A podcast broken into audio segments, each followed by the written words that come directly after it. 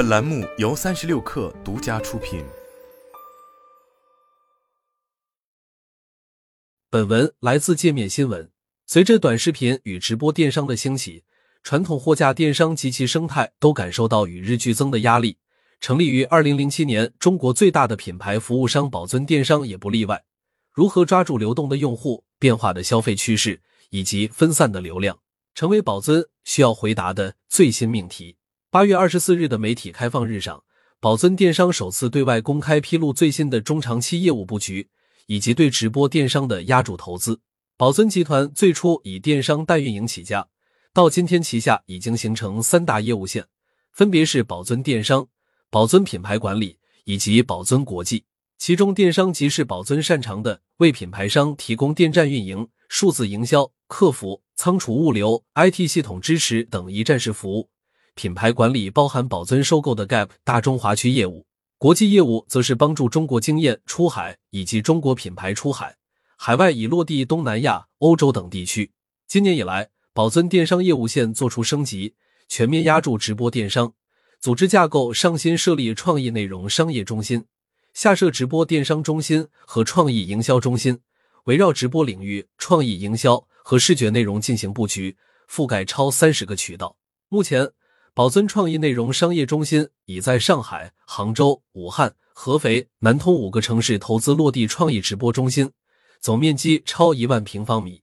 在宝尊电商的上海静安区总部，界面新闻看到，建设面积约四千五百平方米的大型直播中心已正式投入使用。当天，包括 Gap、Puma、Tory Burch 等品牌正在天猫、抖音、小红书等多平台进行直播。宝尊电商首席营销官张志瑜对包括界面新闻在内的媒体表示，疫情期间，包括家电、服装、鞋子等主要品类的在线渗透率仍然在提高，行业对电商未来的发展还是充满信心。但与此同时，随着渠道触点的增加，去中心化趋势明显，消费者也越来越难捕捉。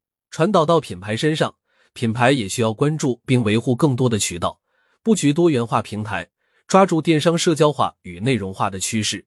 自二零零七年成立，宝尊电商服务了全球超四百家品牌，三星、耐克、Zara、飞利浦等品牌均是其客户。宝尊帮助他们运营在中国电商的生意。以往电商的渠道主要在淘宝、天猫、京东等平台，宝尊的生意同样如此。直到二零二零年。其在天猫平台产生的 GMV 占比都在百分之七十四点三。事实上，阿里巴巴也是宝尊电商的第一大股东。二零二三年第一季度财报中，阿里巴巴持有其百分之十三点一的股份。但随着电商行业的不可逆趋势，宝尊电商也要帮助品牌落地抖音、小红书等新渠道的生意。随着宝尊对全渠道的压注，二零二三年 Q 幺最新季度中。由非天猫平台及渠道产生的 GMV 占总比已经来到百分之四十九，几乎占据了半壁江山。同样也说明了趋势。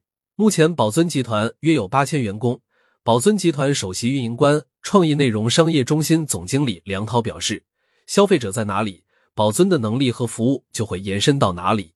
从行业视角来看，不仅仅是宝尊，如今几乎所有长成于淘系的卖水人品牌服务商。”包括若雨辰、丽人丽妆等，都在提升布局抖音、小红书等新渠道的能力，甚至做自己的品牌管理生意，寻找未来。